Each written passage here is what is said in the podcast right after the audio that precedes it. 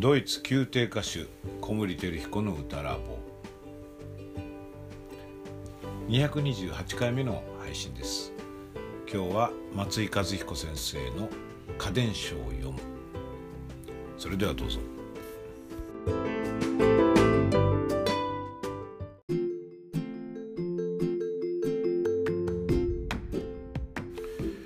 松井和彦先生の家電書を読む。その第40回です。今日お届けする五七五は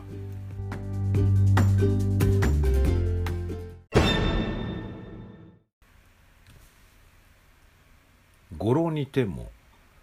癖と個性は大違い。語呂にても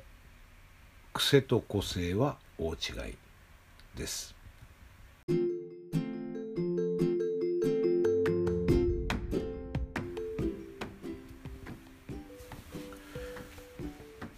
これはですねあの他の家電書ですごく内容が似てるのがあるんですね。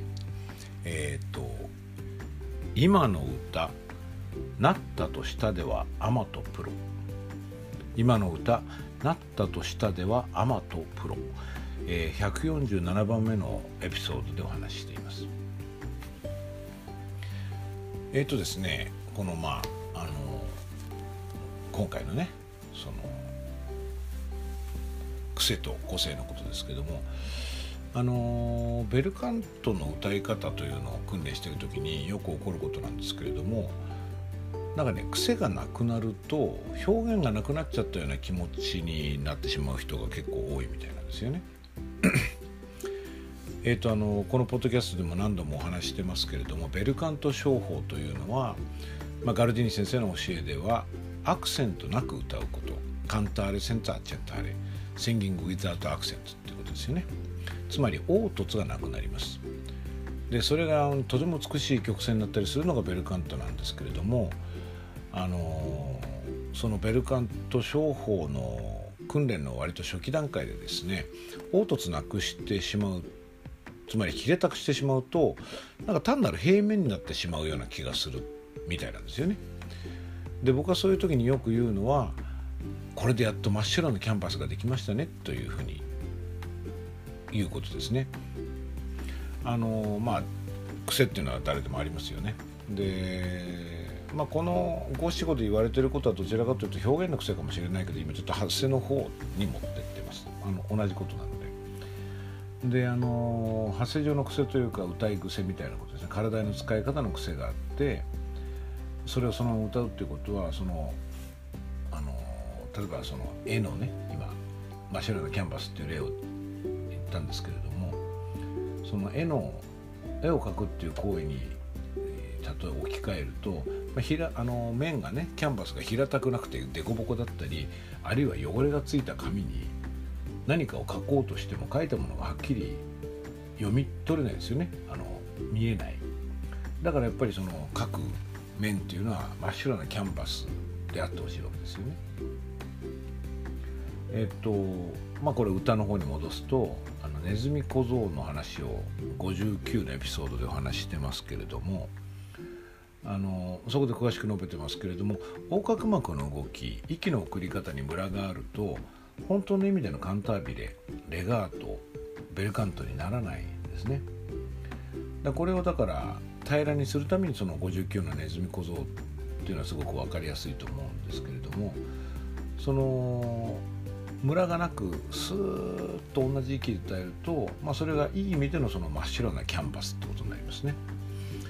でこの真っ白いキャンパスがなくてその凸凹があるとそのメロディー運びがですねまあ汚れがついたキャンバスあるいは凸凹のキャンバス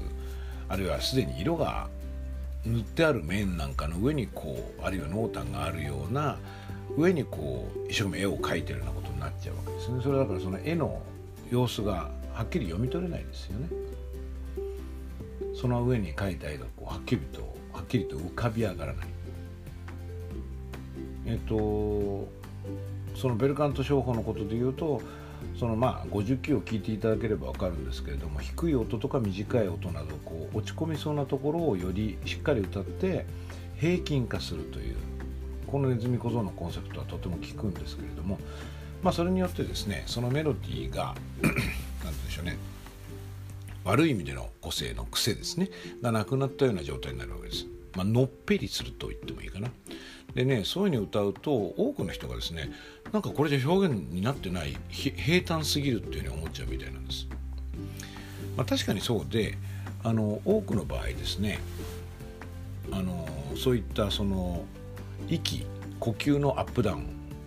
呼吸のキックドロップっていうんですかね呼吸の横隔膜のスピードが上がって下がって上がって下がってみたいにこう凸凹がある状態でこれによって自分がつけるつもりはなかったアクセントっていうのがついちゃうわけですね。まあ、大体の場合これ音の工程によってつきます。あの高い音だと強くなって低い音だと弱くなると。だから音形が激しく上降加工すると凸凹になるわけですね。でそういう凸凹があることでなんか自分はメロディーに凸凹凹凸をつけていてなんか表現してるような気分になってしまう自分は表現しているんだって誤解をすることが結構多いんですね。我々が本当にやらなきゃいけないのはこの、えーと、癖によってできてしまう凹凸を取っ払って、まあ、ベルカント的にそのネズミ小僧的なこう措置で平らに歌うことですよね。あのその次のステップはその真っ白なキャンバスである平らな面ができたところに本当の表現として個性を生かした絵を描くことですね。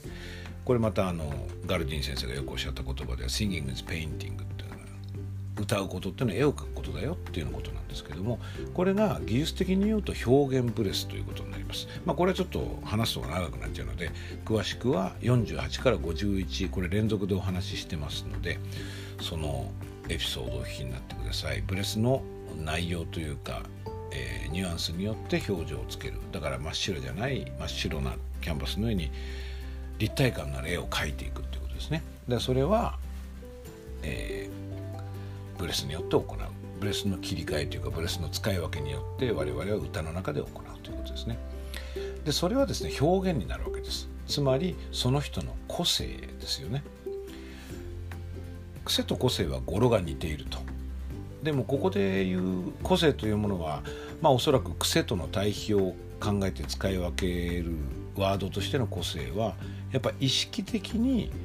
それが使われているその個性が使われているということですよね。で個性を使いこなして積極的にその個性をプレゼンテーションすることでより自分らしい歌になるわけです。それに反して癖というのは自然に出てしまうものでまあ、人が聞いたらその人の癖だって分かるけども自分では癖が何なのか分かってない。だから個性とは認識もしてない。でもなんかこうアップダウンがあってデコボコしてるからなんか表現してるような気になる。真っ平らなのっぺらぼうの歌ではないっていう感覚を持っちゃうわけですよね。ただそれその人はその凹凸を意思的意図的には使ってないわけです。これで表現にはつながりません。まあ、それがね偶然マッチして表現のようなものが生まれることがあって、まあ、それは偶然なんですよね。これが最初に似てるよって申し上げたもう一つの、えー、家電書五四五147の「今の歌なったとしたではアマとプロ」なんかうまくいっちゃったは知らないけどなんか歌になったねっていうのはアマである。アマチュアであるってことですね。それ意図的に意識的にまあ、言ってみればプロフェッショナルとしてですねいつでも同じような表現をしたい時はできるというのがプロということになりますね。それは個性の方なわけですね。まあ、プロフェッショナルとしてその歌